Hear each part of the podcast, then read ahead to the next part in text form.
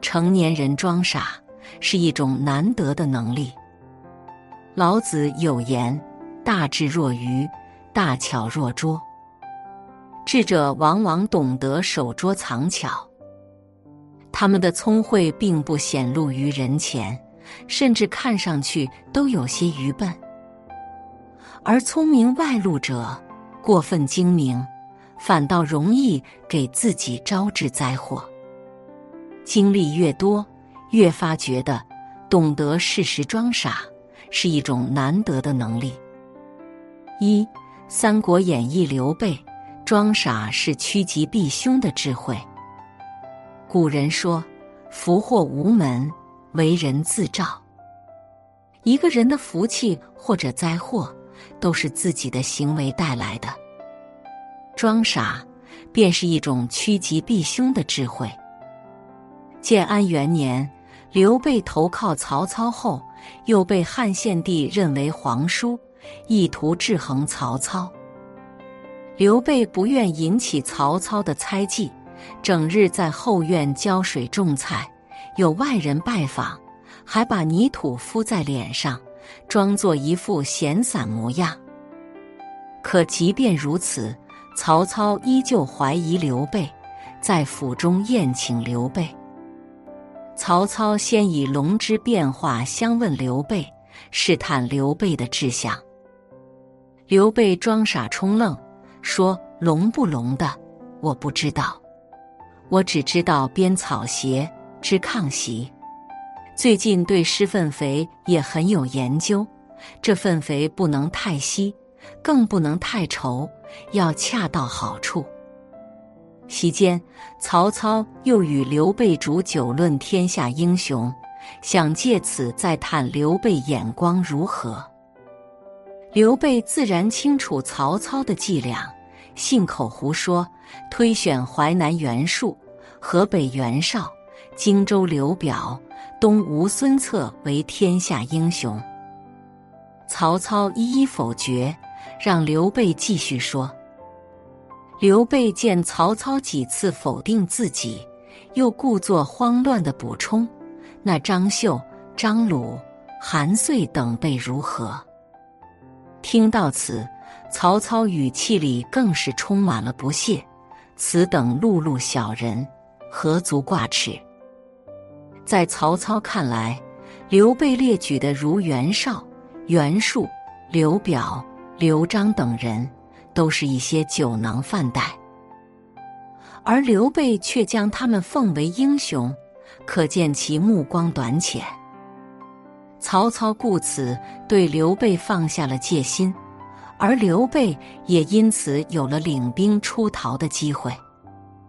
曾国藩曾说：“聪明外露者德薄，辞华太盛者浮浅。”一个人不知收敛，锋芒毕露，看似出尽风头，其实早已将自己活成了众矢之的。而一个懂得装傻藏拙的人，却能于风浪中远离是非。世事沧桑，是课堂，也是考场。懂得装傻，韬光养晦，才是善身保身之道。二，《红楼梦》刘姥姥装傻是世事洞明的清醒。以前读《红楼梦》，总是关注泼辣精明的王熙凤，聪明灵动的林黛玉，大方典雅的薛宝钗。可随着年龄增长，越来越开始佩服那位目不识丁的刘姥姥。二进大观园时，刘姥姥主动装傻，扮演丑角，任凭王熙凤把花胡乱插在自己脑袋上，还学小姑娘搔首弄姿，说道：“我虽老了，年轻时也风流，爱个花粉的。”接老风流才好，果然惹得众人大笑不止。吃饭时，贾母这边说生情，刘姥姥便站起身来，高声说道：“老刘，老刘，食量大似牛，吃一个老母猪不抬头。”自己却鼓着腮不语。众人先是发怔，后来一听，上上下下都哈哈的大笑起来。刘姥姥当然知道大家在拿他取乐，但就像他自己说的那样：“咱们哄着老太太开个心儿，有什么恼的？你先嘱咐我，我就明白了。不过大家取个笑儿。”这富丽堂皇的大观园，就像是一座精美的牢笼，禁锢住了姑娘们的自由。在身份地位相差悬殊的情况下。情绪价值是刘姥姥唯一能提供给王熙凤和贾母的东西了，所以装装傻，做个女篾片又何妨？老舍说：“自嘲者的心是成熟的，敢于把自己当笑点的人，深谙看破不说破的智慧。他们懂得什么时候该聪明。”什么时候该装傻，因而更能圆融的与他人相处。与人相处，贵在装傻，巧在糊涂。比起事事精明，偶尔放下身段，适当装聋作哑，才是真正的清醒。三，《西游记》猪八戒装傻是自在逍遥的态度。网上有一个热门话题：看过《西游记》原著后，为什么很多人开始喜欢猪八戒？网友们各抒己见，提到最多的一个词便是“装傻”。取经路上，猪八戒有饭就吃，有床就睡，日常装傻扮丑角，逗同伴开心，没有谁比他更逍遥自在。三打白骨精后，唐僧把孙悟空赶走，却被黄袍怪抓走。猪八戒无奈之下，只好去花果山搬救兵，却受到了猴子猴孙的挖苦戏弄。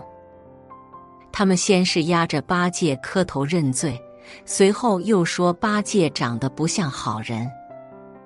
可八戒遭此侮辱，非但不恼不怒。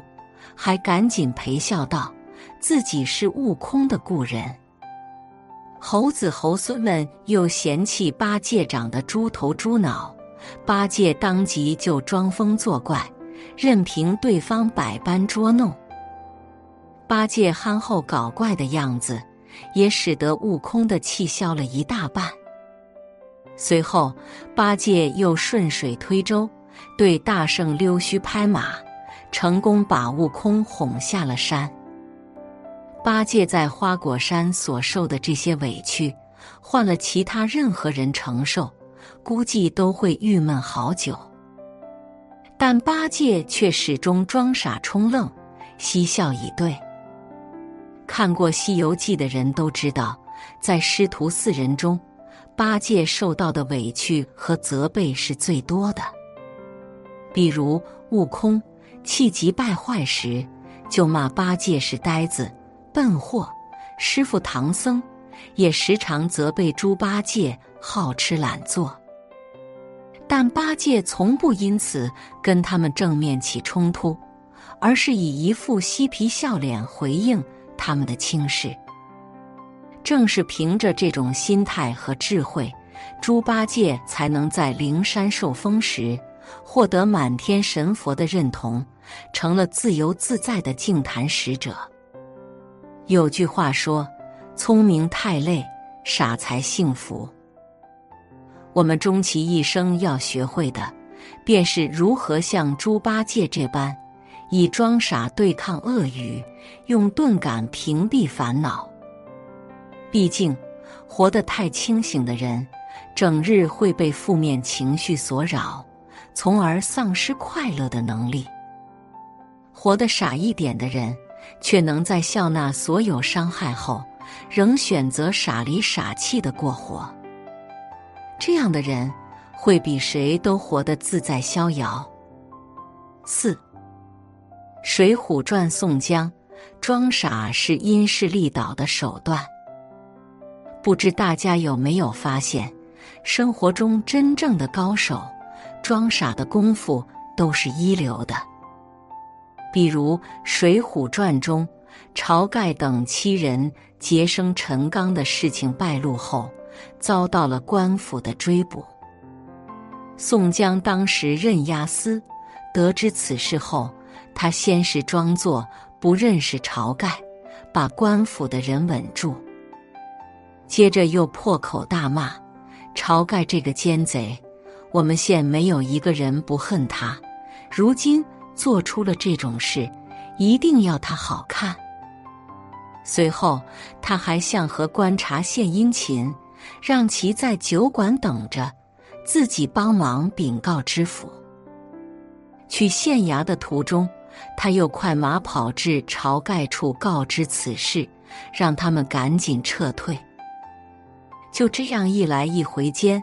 为晁盖等人争取了足够的撤退时间。自古以来，成大事者都是装傻的高手。在某些关键时刻，该装傻时要装傻，该藏拙时要藏拙。